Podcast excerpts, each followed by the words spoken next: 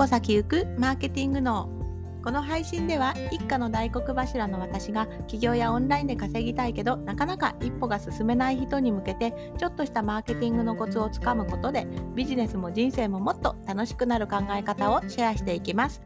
こんにちは下坂恵理子です。今日はいかがお過ごしでしょうか？さあ今日のテーマは巨人が倒れる時代大手ができない自動化ができる強みというところをお話ししていきたいと思いますこれ聞いている方ですね、あの自動化したいっていう方どうどうですかね自動自動化よりもあの企業とかあのお金をちゃんと稼ぎたいの方があの多いかもしれませんが、はい、あの今日はね、あのすごいうん夢のある話をしますので、お楽しみください。はい。というのはですね、巨人が倒れる時代なんですね、今。で以前はあの大手じゃないとビジネスなんて無理みたいなあのであと資金がないとやっぱりビジネスをするっていうことができなかったんですね。あでもこうそれを考えるといつからですかねなんかもっと前のねあの明治より前の江戸時代とか、ね、みんなビジネスっていうか商売をやってねあれだったんですあの生計を立ててたはずなんですけれどもいつしかね私たちは特に私ですねあのもう大学とかの高校もそうですね高校大学卒業したら就職するっていうのが当たり前になってきてましたよね。就職するっていうのはあの会社に入って人の下で働くということなんですけれどもあの何ですかね学校を卒業するとなんか自分でビジネスをやりましょうっていうことは、まあ、一切教わらずにあの普通に就職しましょうっていう流れになっているんですね。でそういった意味でなんか我々は自分でビジネスをやることを知らずにあの社会人になって普通にあの会社の下で働くのが当たり前になってきていたんですけれども今はですねあなのであの以前はそういったことをですねあの自分で会社を作るとかは資金がないとダメだったしお店をねどこかに構えて事務所もそうだし店舗を構えてやらないといけない時代だったからなかなかそうそういうのが資金がない人できない人はあの普通に働く人の下で働くあのサラリーマンとかそういった道を選ぶっていうことになっていたんですけれども今はですねもうインターネットが発達したので大きい小さいが本当に関係なくなりましたね。でなおかつですね今さらにこの私のこのポッドキャストのテーマになってるマーケティングですね。マーケティングを知ってるか知らないかでもう本当に運命の差がついちゃう時代になってしまったのででもあのそれはすごく私たちにとってはいいことなんですよ。なんでかっていうとマーケティングを知っているだけでまあ自動化もそうですけどマーケティング知っているだけで、まあ、大手にも勝てるしオンラインができればなんかコストいらないんですね。はい、なのでまあ、本当にいい時代にいるんですよ私たちは。はい、なのでねあのだからこそなんですけども以前だとね絶対にそんな夢は叶わなかったかもしれないんですが今は何とでもなるんじゃないかなっていうふうに私は思っています。で、まあ、具体的にね何がどうで巨人が倒れる時代だって言ってるのかっていうことを言うと、まあ、先日私ある大手さんのねあのあの会社の方とお話ししたんですね。で本当にあのまあみんな知ってるような大手の方とまあアポ取ってくださってあのなんかわざわざ時間取ってくださったのであのお話しする機会があったんですけれどもなんとですね私が当たり前にやっている自動化を全然していなかったのでえこれどどうされてるんですかって聞いたらあの手動ですって言うんですね。あそうなんですかみたいな話をしたんであのその機能つけないんですかとも言ったんですけれどもシステム的にちょっと厳しいみたいなことを言っていましたまあねちょっと、うん、もうちょっと具体的に話すとあのお申し込みが入ってお客様に送るメールみたいのが手動っていうことですね。えー、って思いませんか？なんかあの私はもうそこはもう絶対に自動化をするところなのでなんあとそうですねあのメール、うん、手動で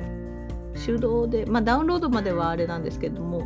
その登録作業みたいのが手動ですって言っていたんですね。もう本当にちょっと耳を疑ってしまったんですけれどもまあでも紐解くとですねあのこうあの私とかだともう海外のツール使っちゃってサクッと自動化をしてしまうんですけれども大手となるときっとそこのシステムをちょっと変えるっていう風になるとかなりねメンテナンスとかも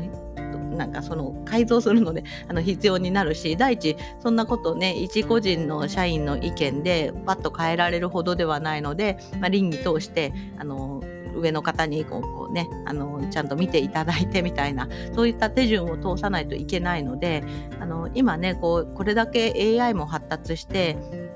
ね、あの無料でとか格安で使えるツールも増えているけれどもそれを導入するかどうかで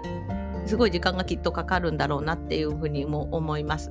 なのでそういった意味で個人事業主とかあの一人社長とかあの規模の小さいスモールビジネスをやっている私たちこそあのすぐね例えば試してダメだったらやめればいいっていうことができちゃうのであのいっぱいトライアンドエラーが私たちはできるんですね。そうするとやっぱりこう場数を踏んでいっぱいあのトライアンドエラーする方があの上達もするしあのいいものを見つけていけるというふうに思うんですね。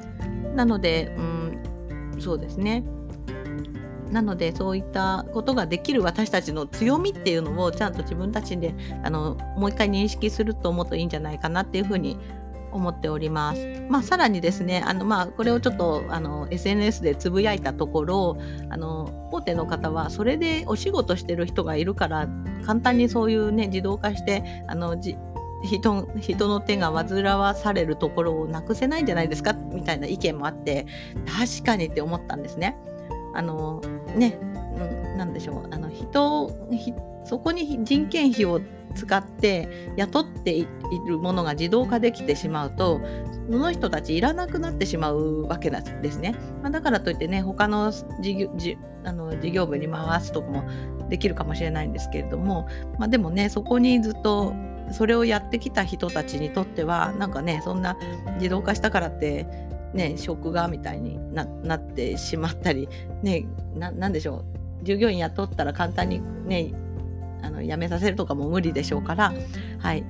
まあねそうそういったいろいろなしがらみもあるんじゃないのっていうあのご意見くださって確かにっていうふうに思いました。なので、えっと、やっぱりねこうやって小回りが利く私たちですね。あの巨人が倒れる時代あの恐竜の時代に、まあ、隕石が落ちてきてあの生き残った哺乳類ネズミさんはねちょこまかして生き残ったみたいなことも起こり得るということなので、まあ、今こそ私たちはね小回りが利く時にいろいろチャレンジしてトライアンドエラーしてその中でいい道を見つけるといいんじゃないかなっていうふうに思います。うん、やっぱりねチャレンジは大事ですね。はい、というわけでですね私は今チャレンジしているのはあの毎週毎週毎週 YouTube を出すということで先週も出して今週も実は締め切り1日遅れてしまったんですけれどもなんとか今日の昼 YouTube を出すことができたのでまあ今週はね出すことはできたけど1日締め切りより遅れたので来週はもうちょっと締め切りを1日早めて準備をしないといけないなってことがあのトライアンドエラーで気づいたのでそれをやろうと思っております。さらに、えっと、今月はもう一個ポあの